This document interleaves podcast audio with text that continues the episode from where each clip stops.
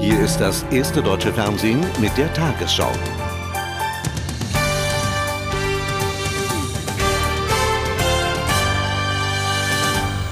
Guten Abend, meine Damen und Herren. Im Streit um die künftige Führung der IG Metall ist es zum offenen Bruch zwischen Gewerkschaftschef Zwickel und seinem designierten Nachfolger Peters gekommen. Einen Tag vor der entscheidenden Sitzung warf Zwickel seinem Vize heute erneut Täuschung im Zusammenhang mit den gescheiterten Streiks in Ostdeutschland vor. Peters hatte Zwickel zuvor beschuldigt, eine Kampagne gegen ihn zu betreiben. Angriffslustig wie seit langem nicht mehr IG Metall-Vize Jürgen Peters heute in Frankfurt am Main. Keine Rücktrittserklärung, eher eine Abrechnung mit seinen Kritikern. Besonders im Blickpunkt seiner Erklärung Klaus Zwickel. Deutlich wie nie die Kritik am IG Metall-Chef, der vergangene Woche über die Medien Peters Rücktritt gefordert hatte. Klaus Zwickel ist offenbar nicht an einer Aufarbeitung der Vorgänge interessiert und will die Diskussion im Vorstand durch Vorverurteilungen präjudizieren. Ich werde nicht länger zusehen, wie mit Unterstellungen und Unwahrheiten daran gearbeitet wird, eine gemeinsame und schwierige Personalentscheidung im Nachgang zu korrigieren. Gemeint sind Vorwürfe, Peters habe den IG Metall-Vorstand über die Streikstrategie in Ostdeutschland falsch informiert. Erneut bekräftigte Zwickel diese Vorwürfe heute in einer Pressemitteilung. Darin heißt es, der Vorstand der IG Metall wurde faktisch getäuscht. Der Vorstand habe ein flexibles Streikkonzept beschlossen. Faktisch wurde in einem Teil der ostdeutschen Metall- und Elektroindustrie ununterbrochen gestreikt. Peters entgegnet, dies sei dem Vorstand bekannt gewesen. Von Täuschung könne keine Rede sein. Er fordert nun eine Entschuldigung. Ich erwarte von allen Beteiligten, insbesondere vom ersten Vorsitzenden der IG Metall, die Vorwürfe zurückzunehmen und nicht mehr zu wiederholen. In der Vorstandssitzung morgen treffen beide Kontrahenten aufeinander. Die Krise innerhalb der IG Metall steuert auf ihren Höhepunkt zu. Nach dem innerparteilichen Streit um die Steuerpolitik sehen die CDU-Vorsitzende Merkel und der hessische Ministerpräsident Koch die Union auf einer Linie. Die Parteispitze sprach sich nach Merkels Worten einstimmig dafür aus, die Steuerreform vorzuziehen. Sie forderte die Bundesregierung auf, unverzüglich einen Gesetzentwurf vorzulegen. Spekulationen um einen internen Machtkampf wiesen sowohl Merkel als auch Koch zurück. Krach in der Union, das gibt immer eine schöne Schlagzeile. Doch damit soll jetzt Schluss sein. Und auch die, die in den vergangenen Tagen kritische Worte zum Steuerkurs der Partei spitze fanden, mahnen jetzt zur Geschlossenheit. Ich rate uns allen, dass wir Meinungsunterschiede in kleinen Details nicht sofort äh, zu Machtfragen machen und unterschiedliche Antworten in der einen oder anderen Frage nicht äh, unter taktischen Gesichtspunkten sehen. Und so konnte Angela Merkel den einstimmigen Beschluss verkünden. Die CDU stimme der Steuersenkung zu, aber nur, wenn zuerst der Kanzler ein seriöses Konzept dazu vorlege. Das Praktische an diesem Beschluss, die Union musste ihren Streit über mehr oder weniger Verschuldung heute nicht entscheiden. Wir haben uns der Erklärung gar nicht gewidmet, weil äh, dies nicht Teil der Beschlusslage ist und aus meiner Sicht auch nicht Teil unserer Aufgabe ist, sondern Teil unserer Aufgabe ist, jetzt mal den Bundeskanzler soweit ähm, auch aufzufordern und deutlich zu machen, dass er etwas vorlegen muss. Und äh, darauf wollen wir uns konzentrieren. Ganz zurückhaltend dann auch Roland Koch. Auch er stellte seine Bedenken gegen eine schuldenfinanzierte Steuersenkung zurück, bis ein Regierungskonzept vorliegt. Und er sei sich mit Angela Merkel einig. Dass es wahrscheinlich klug ist, gerade dann, wenn man mit unterschiedlichen Nuancen bestimmte Dinge sieht, den Rest zu bewerten, wenn eine Bundesregierung Vorschläge gemacht hat. Das ändert nichts am Vergangenen, aber führt dazu, dass man sich jeden Tag neu diskutiert. Auch die CSU will ein Ende des Streits. Ab heute, so Edmund Stoiber, dürfe niemand mehr in der Union sagen, er sei gegen eine seriös finanzierte Steuersenkung. SPD-Generalsekretär Scholz warf der Union vor, sich in der Steuerfrage aus der Verantwortung zu stehlen. Die Opposition werde nicht daran vorbeikommen, zum Vorziehen der Steuerreform Ja oder Nein zu sagen. Scholz kündigte an, dass die rot-grüne Koalition einen entsprechenden Gesetzentwurf nach der Sommerpause vorlegen werde. Er deutete aber auch an, dass darin keine Details der Finanzierung enthalten sein werden. Der Sozialverband VDK hat eine groß angelegte Protestaktion gegen die jüngste Rentenanpassung gestartet. Gestern hatte der VDK alle 20 Millionen Rentner dazu aufgefordert, schriftlich Widerspruch gegen die diesjährige Rentenanpassung einzulegen. Sie stelle eine einseitige Belastung dar. Der Sozialverband Deutschland schloss sich dem Aufruf heute an. Die Rentenversicherungsträger erwarten eine Flut von Protestschreiben. In der Berliner Zweigstelle des VDK laufen seit dem Morgen die Telefone heiß. Bei einer ähnlichen Aktion vor drei Jahren waren am Ende knapp eine Million Widerspruchserklärungen abgegeben worden. Allerdings ohne Erfolg für die Rentner, denn die Gerichte hatten die politische Entscheidung über die Höhe der Rentenanpassung damals bestätigt. Kritik am Vorsitzenden des VDK. Jetzt würde ich Herrn Hirlinger nicht gleichsetzen mit den Rentnern. Er ist ein verdienstvoller Mann, der aber, glaube ich, noch in einer Denke verhaftet ist, die ein bisschen vorbei ist. Die zuständige Ministerin derzeit konzentriert auf die Gespräche zur Gesundheitsreform. Ihr Sprecher warnt vor Panikmache. Die Bundessozialministerin versucht, eine soziale Balance herzustellen zwischen dem, was die Aktiven verdienen, dazu bekommen und das, was die Rentnerinnen und Rentner jedes Jahr an Erhöhung bekommen. Das ist nicht einfach, das ist schwierig in diesen Zeiten, aber es ist machbar. Auch bei der FDP wenig Verständnis für die Protestaktion der Sozialverbände. Wir müssen dringend unsere Sozialsysteme reformieren. Und da kommt es darauf an, dass die gesellschaftlichen Kräfte an einem Strang ziehen. Damit meint sie ausdrücklich auch den VDK. Selten herrscht im politischen Berlin so viel Einigkeit gegen die Aktion von Verbänden, die nur die Interessen der Älteren im Auge haben. Der britische Premierminister Blair hat das Parlament nach Auffassung eines Untersuchungsausschusses nicht über die Gründe für den Irakkrieg getäuscht. Das Gremium verurteilte aber, so hieß es, einen inakzeptablen Umgang mit Geheimdienstinformationen. Kritiker warfen Blair vor, die Bedrohung durch den Irak bewusst übertrieben dargestellt zu haben. Der Premier weiterhin in Schwierigkeiten. Tony Blair am Vormittag. Immer weniger Wähler trauen ihm, so jüngste Umfragen. Immer mehr glauben, er habe Geheimdienstinformationen aufbauschen lassen, um den Irakkrieg zu rechtfertigen. Diesem Verdacht ist der Auswärtige Ausschuss des britischen Parlaments nachgegangen. Heute früh wurde sein Bericht verteilt. Ein kompliziertes Fazit.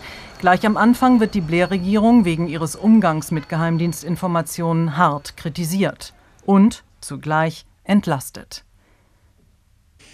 Wir kommen zu dem Ergebnis, dass die Minister das Parlament nicht getäuscht haben. In dem Gremium hatte Blairs Labour-Partei die Mehrheit. Linke wie Rechte verurteilten, wie die Regierung vor dem Krieg Dossiers gegen Saddam Hussein zusammenstellte und bewertete. Etwa die Behauptung, der Diktator könne binnen 45 Minuten mit Massenvernichtungswaffen zuschlagen.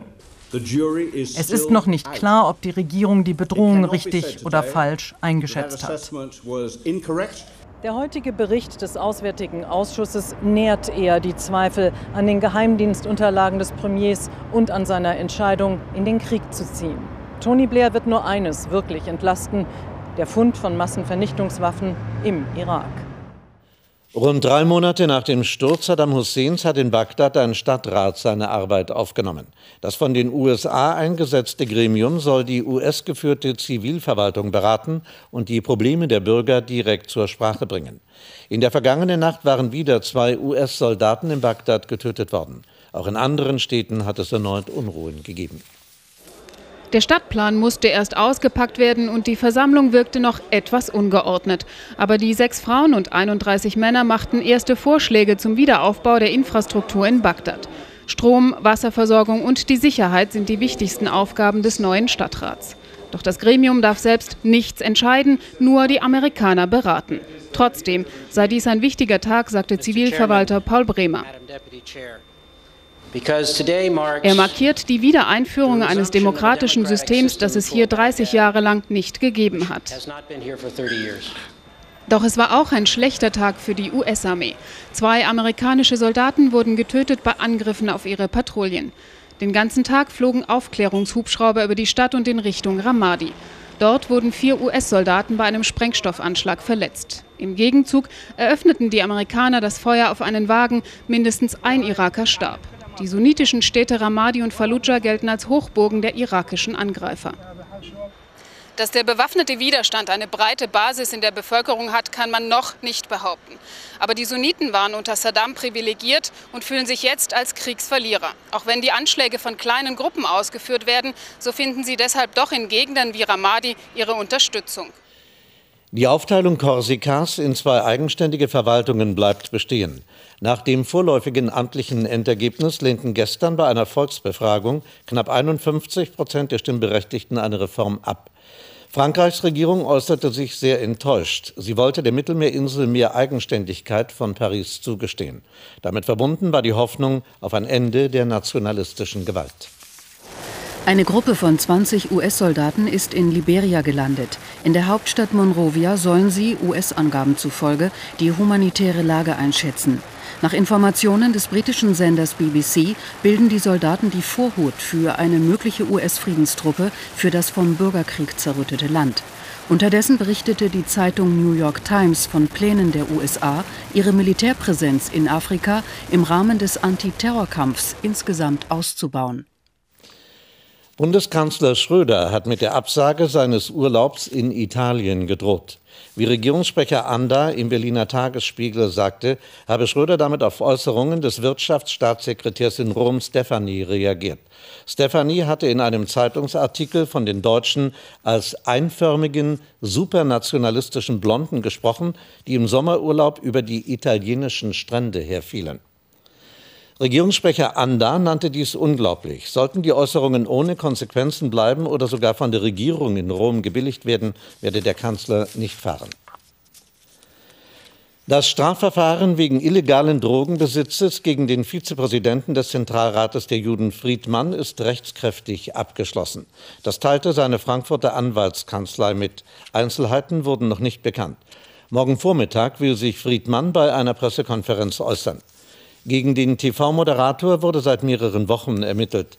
Bei Durchsuchungen von Büro- und Privaträumen waren drei Tütchen mit Kokainspuren gefunden worden. Bundesumweltminister Trittin hat in Berlin den ersten Rücknahmeautomaten für Ein- und Mehrwegflaschen aus PET-Kunststoff in Betrieb genommen. Trittin lobte den Filialbetrieb für diese vorbildliche Umsetzung der Verpackungsverordnung. Dosenpfand führe also nicht dazu, so der Minister, dass Einwegpfandflaschen aus dem Sortiment genommen würden. Trittin sieht Anzeichen, dass auch andere Lebensmittelketten beide Verpackungsalternativen anbieten werden. Die Deutsche Krebshilfe hat angemahnt, kostenlose Vorsorgeuntersuchungen wahrzunehmen. Wie die Präsidentin des Verbandes Schipanski in Berlin sagte, nutze nur jede zweite Frau und jeder sechste Mann die Krebsfrüherkennung. An die Bundesregierung gerichtet warnte Schipanski davor, krebskranke Menschen durch die Gesundheitsreform zusätzlich zu belasten. Sie seien ohnehin die schwächsten Glieder der Kette. Der Theaterregisseur und Aktionskünstler Christoph Schlingensief ist in Berlin mit dem Hörspielpreis der Kriegsblinden geehrt worden. Er erhielt die undotierte Auszeichnung für seine vom Westdeutschen Rundfunk produzierte Medien- und Politiksatire Rosebud.